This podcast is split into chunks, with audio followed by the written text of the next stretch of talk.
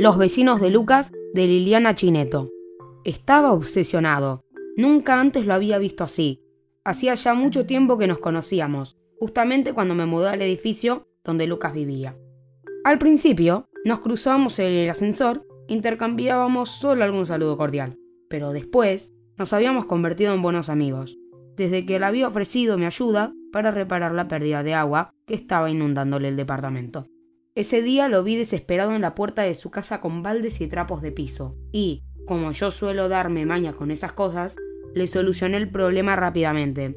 Era una tontería, en realidad, para alguien que entiende del tema, pero Lucas no sabía qué hacer hasta que aparecí yo con mis herramientas, y, en un rato, arreglé el caño roto.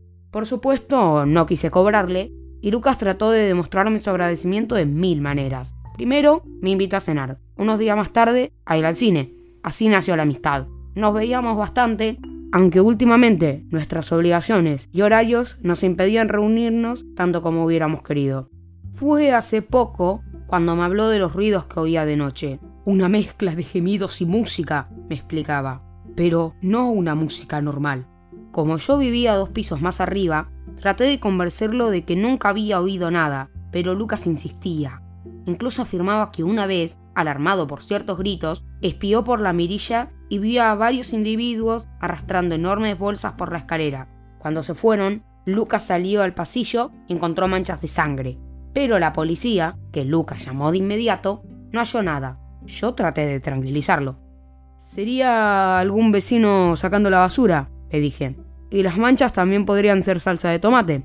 Pero Lucas no aceptaba argumentos racionales. Hablaba de sectas satánicas, de ritos macabros, de sacrificios humanos. Dijo haber visto hombres y mujeres disfrazados con máscaras horrendas y trajes rojos. Y me confesó que estaba dispuesto a probar que en ese edificio ocurría algo raro. Incluso me mostró un sofisticado equipo que había comprado con el que podía grabar sonidos que el oído humano no era capaz de percibir, y una cámara con luz infrarroja para sacar fotos en plena oscuridad.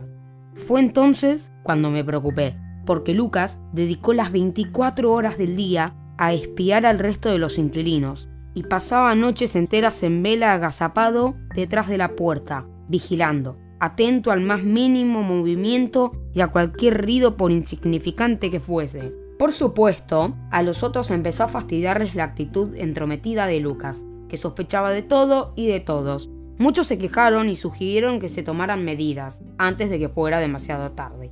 A pesar de las protestas y de mis esfuerzos por disuadirlo, Lucas continuó empeñado en demostrar su teoría y, para hacerlo, no comía, no dormía y ya ni siquiera salía de su casa. Esto comenzó a deteriorar su salud, aunque no le importaba. La situación llegó a ponerse tan tensa que decidí quedarme un par de noches con él para que descansara. Aceptó porque confiaba en mí y porque le prometí que lo reemplazaría en la vigilancia y lo despertaría ante cualquier hecho sospechoso.